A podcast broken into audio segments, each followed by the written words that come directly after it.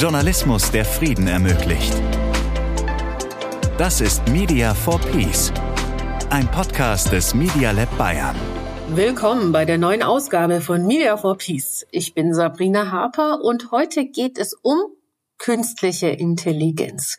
Ich möchte gern wissen, inwieweit KI für einen deeskalierenden und konstruktiven Journalismus eingesetzt werden kann oder bereits eingesetzt wird. Dazu habe ich Christina Elmer eingeladen. Sie ist Professorin für digitalen Journalismus an der TU Dortmund.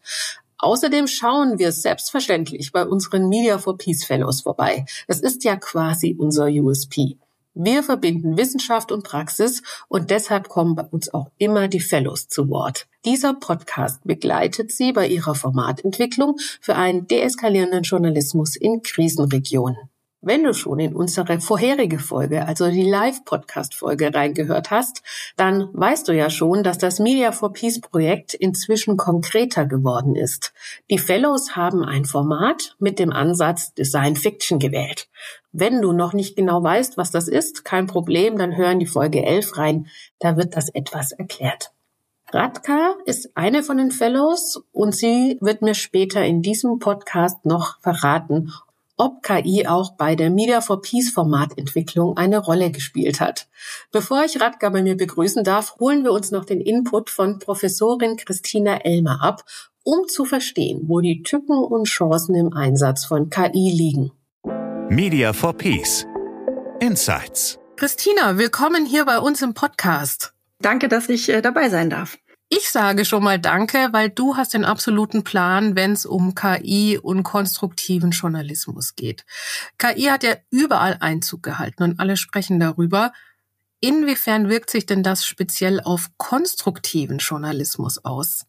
Ja, gute Frage. Im ersten Moment denkt man ja, wie soll das zusammenpassen? Das eine ist total technisch, ja, die ganze, der ganze KI-Bereich, da geht es um Algorithmen, die aus Trainingsdaten lernen und das andere, Konstruktivität, ähm, hat ja auch einen sehr empathischen Kern. Da geht es dann halt auch darum, eben Lösungen zu finden, die das ganze Spektrum auch darstellen, der Möglichkeiten, Menschen auch wirklich ja zu helfen, mithilfe von Berichterstattung, auf neue Ideen vielleicht auch zu kommen. Also das ist ein Feld, was erstmal sich ganz anders anfühlt als ähm, jetzt der KI-Bereich, wo es häufig sehr technisch ist. Aber es gibt natürlich schon Möglichkeiten, wie man ja zum Beispiel auch KI-Modelle ganz grundsätzlich konstruktiv gut einsetzen kann oder wie man sie einsetzen kann, um eben zum Beispiel mehr Perspektiven in die Berichterstattung zu bringen, weil wir uns ja auch bewusst machen müssen, dass Konstruktivität gar nicht nur bedeutet, über Lösungen nachzudenken, sondern auch die Berichterstattung ein bisschen nuancierter ähm, zu gestalten, dass man eben nicht nur polarisiert, sondern ja auf dem ganzen Spektrum mehr unterschiedliche Perspektiven darstellt. Dabei können tatsächlich auch technologische Tools helfen. Also wie stelle ich mir das dann vor? Also wir alle kennen ja jetzt schon ChatGPT. Mhm. Schreibe ich dann da rein, gebe mir die Sicht einer jungen Frau mit 20, gebe mir die Sicht eines Mannes mit 40, gebe mir die Sicht eines Queeren, der im Ruhrpott lebt? Oder äh, wie, wie mache ich das? Also da muss ich mir aber ja auch eine Menge überlegen. Ist das, ist das überhaupt ein Weg, den ich da gerade vorschlage?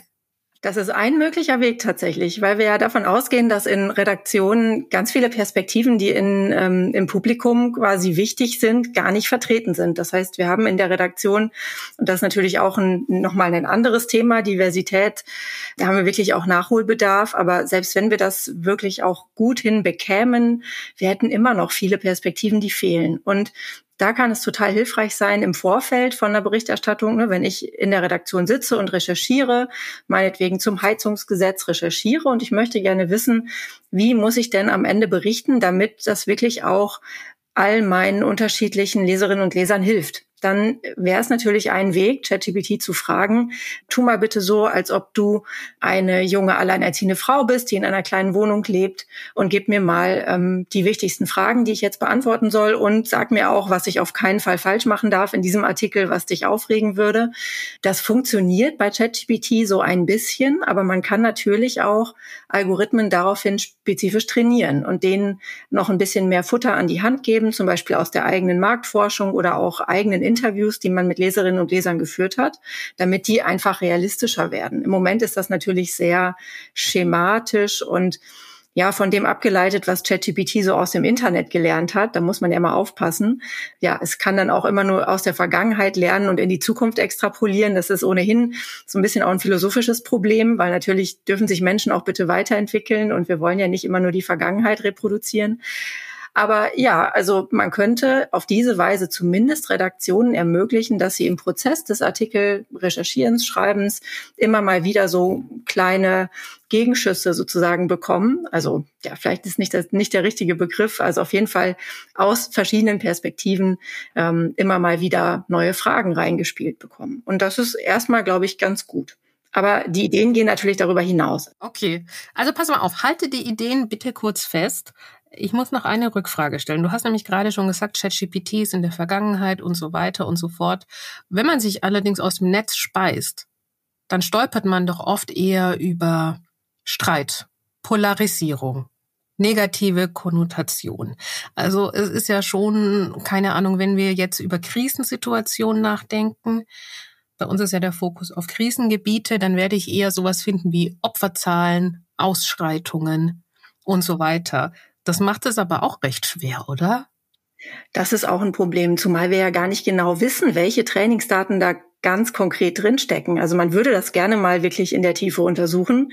Ähm, leider ist das in den seltensten Fällen irgendwie öffentlich. Also es gibt Open Source Modelle, wo man das weiß, aber gerade bei den großen Leistungsstarken ähm, weiß man nur, dass da einfach sehr viel vom Internet drinsteckt. Und ähm, das stimmt natürlich. Also ganz häufig sind es dann eben eher die, ähm, zum Beispiel auch aus den Nachrichten, die Krisen- und Katastrophenmeldungen oder das, was polarisiert. Es ist ganz viel Wissenschaftliches drin, also ne, Wikipedia und auch andere Datenbanken, die ja eher Informationen enthalten, die so sehr neutral beschreibend sind. Aber so diese Lebensrealität zum Beispiel, die man ja gerne mal reinbringen möchte, vielleicht wenn man konstruktiv über Themen nachdenkt, ja, wo soll die herkommen? Ne? Die findet sich dann da recht selten. Okay. So, springen wir nochmal zurück. Vielen Dank nochmal für diesen Ausflug. Du hast ja gesagt, da gibt's darüber hinaus auch einige Dinge. Was denn? Also es gibt einmal ähm, Ideen, ob man nicht eigentlich auch ähm, künstliche Intelligenz nutzen kann, um zu messen, wie konstruktiv die eigene Berichterstattung ist. Das finde ich ganz spannend. Das geht dann einfach davon aus, dass ich ähm, dem Algorithmus meinetwegen 100 sehr konstruktive Artikel gebe und den dann einfach lernen lasse, was die möglicherweise charakterisiert. Das können dann kann ein bestimmter Aufbau sein, das können Wörter sein. Da das ja häufig Blackbox-Systeme sind, werden wir es nie so richtig erfahren. Aber die Vorstellung ist, dass dann möglicherweise dieses System am Ende messen kann, ob ein Artikel sehr oder gar nicht konstruktiv ist. Das ist vielleicht schon mal so als Monitoring-System ganz hilfreich, wo das auch schon eingesetzt wird in Redaktionen. Das ist beim Thema Diversität. Also sind die ExpertInnen eigentlich, die wir so zitieren, sind die eigentlich unterschiedlich genug? Kommen die, also kommen Frauen und Männer unterschiedlich oft vor? Völlig überraschend ist das so, dass halt sehr, sehr viel Männer ähm, aus bestimmten Kulturkreisen zitiert werden. Und da können eben KI-Systeme auch helfen, das einfach sichtbar zu machen und das den Redaktionen einfach mal ganz klar auf einem Dashboard sichtbar zu machen, dass sie da ähm, eine Verzerrung reproduzieren, die es möglicherweise in der Wissenschaft auch gibt, klar, aber das muss man ja nicht äh, auch noch quasi ähm, verstärken. Genau, das sind so so so einige Möglichkeiten und dann ist mir selbst natürlich der Bereich Datenjournalismus ganz nah. Da habe ich auch selbst lange drin gearbeitet in diesem Feld und da geht es häufig darum, große Datenmengen auszuwerten. Im Moment arbeiten auch viele Redaktionen mit Satellitendaten zum Beispiel. Und da gibt's zum Beispiel eine schöne Recherche ähm, vom Bayerischen Rundfunk zum Thema Hitzeinseln in der Stadt, die auch auf Satellitendaten basiert, die mithilfe von künstlicher Intelligenz analysiert wurden, weil es einfach so Riesendatenmengen sind, kann man die schon gar nicht übereinander bringen, ähm, ohne ja, lernende Algorithmen tatsächlich. Und auf diesen Karten, die dabei entstehen, kann man wirklich bis auf seine Straße reinzoomen und sieht dann, lebe ich eigentlich in so einer Hitzeinsel oder lebe ich in einem Bereich der Stadt, der auch in einem sehr heißen Sommer noch kühl bleibt. Und solche Themen, finde ich, sind dann sehr schön, weil sie zeigen, wie viele unterschiedliche Realitäten es gibt. Ähm, sie zeigen die volle Bandbreite von ähm, Extremen, aber auch Bereichen, in denen es eher moderat bleibt. Man kann Lösungen finden, weil man ja sieht, ne, wo keine Hitzeinseln sind, dann sieht man direkt die Faktoren, man sieht den Park, man sieht Wasser und so weiter. Das heißt, solche sehr kleinräumigen Analysen können dann wirklich helfen, ja auch positive Vorbilder ausfindig zu machen. Das finde ich noch sehr schön. Und dann, finde ich, dürfen wir auch nicht vergessen, dass wir ja mit Hilfe von KI Beiträge auch in unterschiedlichen Sprachen zum Beispiel ähm, ausspielen können oder auch mit unterschiedlichem Sprachlevel, also sozusagen ne, für einfache Sprache vielleicht auch. Und das heißt, da können uns lernende Algorithmen helfen, ähm, dass wir einfach mehr Menschen erreichen können, schon allein durch die richtige Sprache. In Krisengebieten ist es ja auch manchmal die Herausforderung, die äh, Gegenpartei oder die äh, Gegenseite zu erreichen, auch auf sprachlichem Niveau. Von daher ist es auch etwas, glaube ich, was weltweit interessant ist. Das glaube ich auch. Und jetzt kommen ja auch die, ähm, die ersten Werkzeuge ähm, oder ja, Apps vor allen Dingen, ne, mit denen man dann einfach auch direkt übersetzen kann und wo die Stimme dann auch noch synthetisiert wird, die eigene. Also ich bin sehr gespannt, wie das unser Verhältnis zur eigenen Stimme und auch zur Authentizität in dem Bereich verändern wird. Ich glaube, das wird es auf jeden Fall, aber wenn dennoch die Person quasi der Urheber ist des Gesagten, äh, die ich da höre, wäre es jetzt eigentlich mir gar nicht so wichtig, ob die Stimme echt echt ist oder synthetisiert, aber im Einverständnis sozusagen, weil dann ähm, ja könnte ich es wenigstens verstehen. Aber da müssen wir uns auch, glaube ich, noch wirklich ein neues Verständnis angewöhnen, auch was so die die Transparenz angeht, dass man wirklich nicht das Gefühl hat, man ist plötzlich umgeben von nur noch künstlichen ja Stimmen. Ja. Siehst du auch Einsatzfelder, wenn es um kulturelle Unterschiede geht?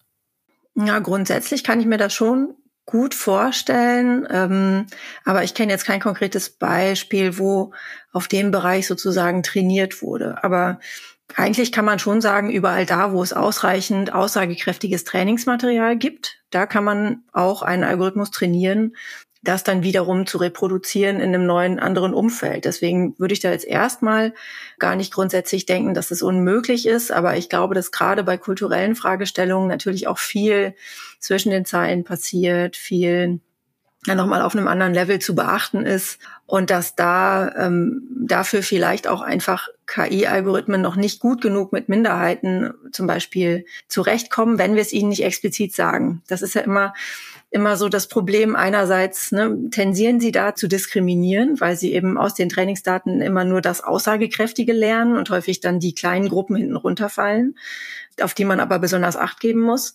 Man kann es ihnen aber natürlich schon auch hart beibringen. Also hart meine ich in dem Fall tatsächlich, indem man es reinprogrammiert.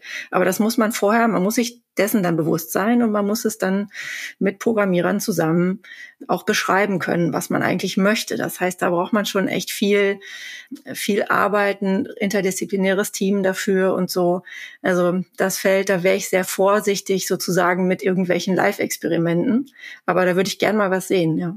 Ja, dieser berühmte Algorithmic Bias, der umhergeht und der manchmal dazu führt, dass eine KI aus einer Korrelation eine Kausalität macht zum Beispiel und dann kommt äh, was ganz Seltsames raus. Genau. Oder die Korrelation äh, einfach verstärkt und dafür sorgt, dass sie zur Regel wird und äh, alles, was quasi sich anders verhält, gar nicht mehr wirklich durchkommt. Ne? Ja. Und das muss ja auch nichts Böses sein. Also das kann auch sein, wie sieht ein typischer Arzt aus? Und wir haben einfach alle ein Bild von dem Arzt im Kopf und zum Beispiel nicht von einer Ärztin. Ja, ja, eben genau. Dieses, das, was wir so im Kopf haben, ganz häufig spiegelt sich in diesen ähm, Verzerrungen in den Systemen eigentlich das wieder, was in der Gesellschaft schief hängt. So, man kann das eigentlich oft so so ableiten. Dadurch kann man auch sagen, sind sie häufig ganz gute Signalsysteme. Also man sieht dann plötzlich, oh verdammt, wir denken wirklich alle an Männer, wenn wir an Ärzte denken wo können wir denn da noch anfassen, um das zu ändern? Also es ist eigentlich auch, wenn man es konstruktiv begreift, so ein, auch eine Hinführung vielleicht zur Lösung. Aber ähm, im ersten Moment, ja, tendieren die Systeme dann dazu, diesen Effekt, den sie gefunden haben, ne, meistens denkt man an Männer, das dann sozusagen fortzuschreiben, so dass das Ergebnis dann ist, ähm, es werden halt nur noch Männer gezeigt. So. Und dann wird es natürlich problematisch. Das ist, glaube ich, echt so eine Aufforderung an die Gesellschaft, da an vielen Stellen viel stärker jetzt auch nochmal in den Dialog zu gehen. So was wollen wir denn eigentlich wo ähm, wirklich haben? Welche Grundwerte sind uns an welcher Stelle wichtig? Wie wichtig ist Fairness? Wie wichtig ist Transparenz? Ja, dafür brauchen wir eigentlich viel mehr Foren, in denen wir das diskutieren können. Transparenz ist eben auch so ein Thema oder ein wichtiger Aspekt und das andere Verantwortungsbewusstsein. Das haben wir jetzt ja beide so ein bisschen angeschnitten. Diese zwei Werte sind ja auch sehr, sehr stark verbunden mit dem Vertrauen in den Journalismus. Ich frage dich mal ganz direkt, auch wenn es eine sehr komplexe Angelegenheit wahrscheinlich ist, macht KI das Vertrauen in den Journalismus kaputt oder stärkt es hm. das Vertrauen? Einerseits würde ich sagen, es kommt natürlich total darauf an, wie der Journalismus mit ihm umgeht. Aber auf lange Sicht sehe ich eigentlich gerade eine ganz große Chance, nämlich ähm, müssen wir ja davon ausgehen, und es geht ja auch schon los, dass einfach sehr viel synthetisiert wird im Internet mit Hilfe von KI-Systemen im Bereich Videos, im Bereich Bilder und so weiter. Und die schöne Vorstellung, dass man das mit einem Wasserzeichen alles versehen könnte und labeln könnte als synthetisch, ist, glaube ich, wirklich hoffnungslos. Das heißt, das äh, können wir uns abschminken. Und dann ist eigentlich meine Hoffnung, dass in Zukunft es wieder mehr auf die Quelle ankommt und mehr vertrauenswürdige Medienmarken zum Beispiel oder auch andere vertrauenswürdige Quellen eine wichtigere Rolle spielen, weil wir als Bürgerinnen und Bürger dann davon ausgehen müssen, dass sehr vieles, was uns im Internet begegnet, wahrscheinlich irgendwie ja synthetisiert ist oder in, in, Teilen zumindest manipuliert sein könnte, ohne dass wir es merken. Die Systeme, um das aufzudecken, so Verifikationstools und so, die gibt es natürlich, aber die können auch immer nur zu einer bestimmten Wahrscheinlichkeit sagen, wie falsch es sein könnte und das ist auch so ein am Ende so ein so ein Red Race, ne, wo man einfach dann die eine Technologie läuft der anderen hinterher, muss man da wahrscheinlich sagen. Also, wie gesagt, ich hoffe, dass es am Ende dazu führt, dass der Journalismus gestärkt daraus hervorgeht, aber er darf eben jetzt auch nicht das Vertrauen, was er noch hat in der Bevölkerung. Das zeigen ja auch die Studien eigentlich sehr schön, dass das schon noch ja in weiten Teilen da ist. So zumindest ne, mehr oder weniger, aber zumindest gibt es gerade in Deutschland ein relativ hohes Level an Medienvertrauen. Das darf er jetzt nicht verspielen. Das wäre schade. Eine weitere Herausforderung eben gerade in Krisengebieten sind Bots etc. Also auf Social Media. Dazu haben wir auch mal eine extra Folge in Staffel 1 gemacht. Wie schätzt du denn da die Lage ein? Also, dass wir die Bots haben, okay. Dass wir uns darüber bewusst sind, Fragezeichen. Wie wir damit umgehen und was die anrichten in der Realität, hm, Genau, bei dem, bei dem letzten, hm, da würde ich auch sagen, da liegt eigentlich jetzt gerade die große Forschungsfrage, nämlich wir sehen das Phänomen, aber was richtet es tatsächlich in der Realität an? Also wir kennen, was jetzt Desinformation angeht, schon ja auch Effekte in der realen Welt. Ne? Da gibt es ja auch diverse sehr eindrucksvolle Beispiele. Ähm, jetzt zum Beispiel auch beim Impfen, dass das einfach abgelehnt wurde, weil Menschen überzeugt waren, dass es wahnsinnig schädlich ist und irgendwelche Chips da drin sind und so weiter. Also es sind schon auch reale Folgen, die man beobachtet. Die Frage ist nur, gibt es so einen systematischen Effekt auf die, auf die Gesellschaft und das, was sie so glaubt, ähm, über diese einzelnen Effekte hinaus? Und da gab es jetzt zuletzt eher Studien, die gesagt haben, na ja, so schlimm ist das eher wahrscheinlich nicht mit den Echokammern und auch mit den, ja, mit der Verhaltens- oder Einstellungsänderung durch soziale Netzwerke und durch das, was da so passiert. Also die gute Nachricht ist, offensichtlich sind Menschen doch resilienter, was sowas angeht und lassen sich nicht sofort irgendwie dann, jedenfalls in der Tendenz, ähm, dann von, von Bots und ähnlichen, ja, oder von Hate Speech und, und Desinformation direkt so stark beeinflussen. Aber ganz grundsätzlich würde ich schon sagen, ähm, müssen wir da ja irgendwie auch aufpassen, dass sich dann wiederum, ne, weil sozusagen die ähm, digitale Öffentlichkeit so stark von denen manchmal geprägt ist bei bestimmten Themen, dass sich dann nicht ja die Leute zurückziehen in ihre ähm, in ihre Kleingruppen, die dann vielleicht sich dann umso mehr radikalisieren können. Also ich habe schon den Eindruck, dass Social Media Kommentare das Bild, das ich eh schon habe, verfestige. Und das ist ja oft in Krisengebieten auch äh, die große Herausforderung, dass ich eben über meine bisherigen Annahmen darüber hinaus komme. Und das stelle ich mir besonders schwierig vor. Wurde das in dieser Studie, die du jetzt zitiert hast, auch abgedeckt? Weil ich bin jetzt tatsächlich sehr überrascht über dieses Ergebnis. Ja, also was man ja auch schon weiß, ich glaube, dass das gilt am Ende beides auch gleichzeitig, ist, dass soziale Netzwerke natürlich dazu tendieren, eher ähm, auf so Emotionen wie ähm, Ärger, Hass, Angst und so weiter, sozusagen die zu verstärken, weil das eben auch die Emotionen sind, die dazu führen, dass Beiträge geteilt werden und Menschen lange auf diesen Plattformen bleiben. Und das sind die zentralen Metriken, nach denen dort Beiträge optimiert werden oder die Streams, die, ähm, die wir sehen, optimiert werden eher. Und das ja, leitet natürlich schon dazu, dass wir solche Beiträge eher sehen, dass wir mehr davon sehen, und natürlich beeinflusst das Menschen. Ich glaube, davon können wir auf jeden Fall ausgehen.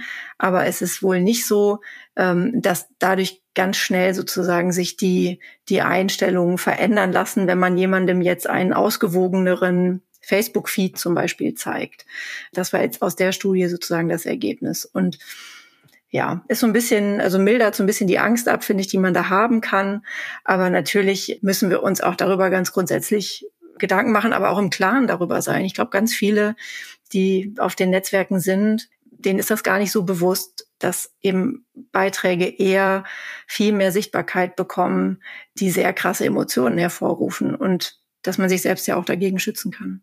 Wenn ich jetzt ein Journalist oder eine Journalistin bin, die konstruktiv arbeiten möchte und KI einsetzt, und ich bin aber noch nicht so überzeugt und denke mir, oh, diese Algorithmic Bias und ach, diese Informationen und uh, bisschen negativ alles da im Internet und so weiter. Was würdest du mir jetzt raten, wie ich KI positiv in meine Arbeit integrieren kann? Also aktueller Stand, es entwickelt sich ja rasant, müssen wir dazu sagen, ja. Ja, das stimmt. Also ich würde jedem vor allen Dingen auch erstmal raten, ähm, so ein Fenster, ein Tab im Browser mit ChatGPT einfach immer mal offen zu haben und zwischendurch immer mal so zu experimentieren. Was bekomme ich denn da zurück? Man hat manchmal so kleine Ideen, die einem ganz viel auch zeigen, was geht da und was geht da nicht. Aber Redaktionen und auch einzelnen JournalistInnen würde ich vor allen Dingen raten, sich im Vorfeld Gedanken zu machen, welche Werte ihnen wichtig sind dabei. Weil es einfach immer die Frage ist, wenn ich KI nutze, dann sollte ich es wertegeleitet tun. Und um welche Werte geht's mir denn da? Geht's mir um Fairness ähm, bezüglich bestimmter Gruppen? Was bedeutet eigentlich Fairness für mich? Ähm, wie möchte ich damit umgehen, ne, was meine Zielgruppe angeht, aber andere, vor allen Dingen auch kleinere Gruppen, Minderheiten, die mir wichtig sind? Wie sollen die behandelt werden? Auch letztlich, welche Guidelines kann ich mir setzen? Ähm, es gibt einige Redaktionen, die da schon wirklich ganz gute Guidelines veröffentlicht haben. Der Bayerische Rundfunk ist da zum Beispiel zu nennen. Das ist dann schon ähm, ja so ein kleiner Katalog an, an, an Richtlinien, den man sich einfach mal daneben legen kann. So, dann ähm, kann man schon mal nicht in die ganz falsche Richtung laufen. Und die Frage ähm, finde ich, die man sich auch stellen sollte und die man klären sollte für sich, ist, wer trägt eigentlich wofür die Verantwortung? Also wie kann ich sicherstellen, dass ich nach bestem Wissen und Gewissen hier arbeite? wenn ich dieses System benutze. Und gerade bei ChatGPT, was ja jetzt kein System ist, was Fakten irgendwie bewertet, sondern da wird ja einfach nur plausibler Text erzeugt und das war's. Da muss ich mir bewusst sein, dass die Fakten, die dann da drin stehen in dem Text, die haben erstmal keine Grundlage sondern nur, das ist halt eine Wahrscheinlichkeitsrechnung, die dahinter steckt. Und das heißt, die muss ich verifizieren. Ich muss möglicherweise mit diesen Texten am Ende viel mehr prüfen, als wenn ich sie selbst recherchiert hätte. Da ergeben sich dann bestimmte Anwendungsbereiche dann auch daraus, die ich dann also da möchte ich keine KI dafür benutzen, weil ich eben am Ende viel mehr zu tun habe. Aber vielleicht ist es hilfreich zum Sparring, wenn ich mir mal einen neuen Einstieg überlege oder eine Vorstrukturierung oder wie ich auch gesagt habe vorhin mit den verschiedenen Perspektiven so, dafür kann es total hilfreich sein. Aber das muss man dann alles mal ausprobieren. Und was wir mit unseren Studenten und Studentinnen schon gemacht haben, was sehr schön funktioniert hat, das war, dass die sich Aufgaben gesucht haben, die sie gut einschätzen können, also wo sie selber auch ein bisschen eine Expertise haben und wo sie sich auskennen. Und die haben versucht, die komplette Aufgabe dann mit Hilfe von ChatGPT zu lösen und haben analysiert, wie gut das klappt. Und das war toll. Also wir hatten eine Radiosendung, die komplett von ChatGPT ähm, geplant und durchgeführt wurde und hat sich dann rausgestellt, zum Beispiel die Moderation, vor allen Dingen, wenn eine Panne passiert, die ist nicht so schlecht. Die Musikauswahl war auch ganz okay, aber die Nachrichten gingen eigentlich gar nicht. Und das hat der Student natürlich auch sofort gesehen. Und das heißt so dieses, ne, ich suche mir eine Aufgabe, ein Thema, in dem ich mich auskenne und dann vergleiche ich mal, was kommt da zurück von dem System. Das zeigt einem schon irgendwie auch ganz gut, wo die Grenzen sind. Und trotzdem hätte ich aber, würde ich jedem raten, einfach ähm, mit ganz viel Freude auch erstmal zu experimentieren, weil das ja ja erstmal auch eine Technologie ist, die man kennenlernen muss, um mit ihr gut umzugehen und um sie auch kritisch begleiten zu können. Und das ist ja auch unser Auftrag im Journalismus. Vielen Dank, Christina, für die Einblicke äh, in alle möglichen Bereiche, wie wir KI in einer deeskalierenden Sprache in einem konstruktiven Journalismus einsetzen können. Super gerne. Vielen Dank nochmal. Sparing, Perspektivenwechsel oder als Monitoring-System für die eigene Konstruktivität in der Berichterstattung. Das sind also drei Anwendungsfälle, in denen eine KI einen deeskalierenden Journalismus unterstützen kann. Doch wie sieht das bei unseren Fellows aus? Die fünf Kernmitglieder vom Media for Peace Team sind Timur, Darin, Omid, Laura und Radka. Letztere, also Radka, ist eine Expertin in der Datenanalyse. Sie war bereits in Folge 6 bei mir zu Gast. In der sprachen wir über Transparenz im Journalismus. Ursprünglich ist Radka aus Tschechien, deshalb habe ich das Gespräch auf Englisch geführt. Das Media for Peace Update. Hello Radka, welcome to the show. Hey Sabrina, thanks for giving us the space. You are one of five fellows from the core team of the Media for Peace project. When we last spoke, you were still doing some research and now you have a kind of finished product called What If. Today's episode is about AI and I want to know how far have you used AI in your journey till now?